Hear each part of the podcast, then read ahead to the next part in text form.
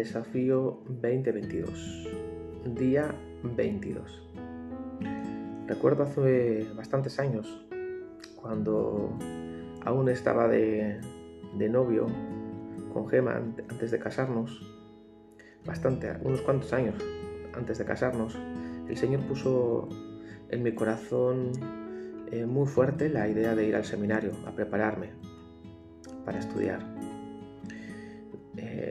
De hecho, estábamos justo recién comenzando nuestro noviazgo y, pasó un pequeño incidente en, el trabajo cuando yo ayudaba a mi papá.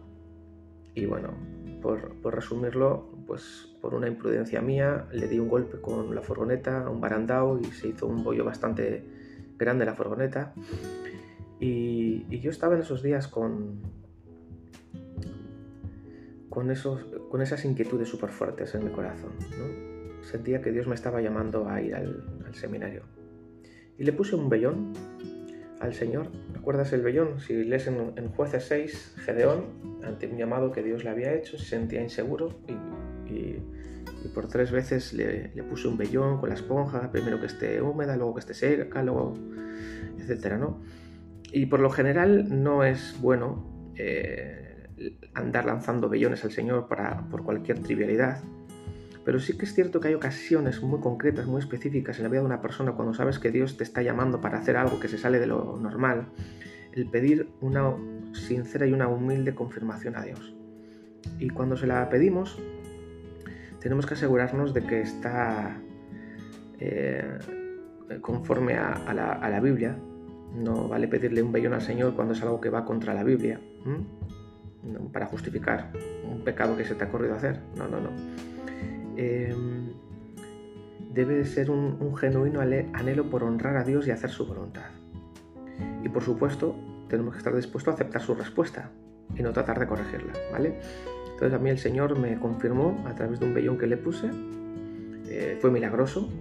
Yo le pedí en mi, en mi ingenuidad, el Señor permitió que le hiciera una, una oración alocada, pero pero Dios me lo confirmó. Yo le pedí que si él, quería que yo fuera al seminario, que, milagrosamente, si era, si era él que me lo estaba pidiendo, que aunque había sido una torpeza mía y había sido una imprudencia mía con la furgoneta, que, que se saliera el bollo para afuera, que se, que se arreglara. Y bueno, no tenía por qué hacerlo. Es una de las muy pocas veces, si no recuerdo la única, que he visto un milagro de Dios así tal cual, pero el Señor me lo concedió y Dios lo confirmó. Y años más tarde se cumplió. No me volví loco y hice las cosas. Se lo presenté a, mi pastor. En ese momento mi pastor no, no lo veía y yo me sometí, obedecí y años más tarde se cumplió eso y fuimos al seminario pero juntos, Gema y yo. ¿Dónde quiero llegar todo esto?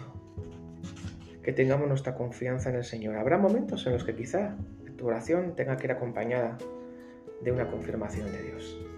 Que Dios te bendiga.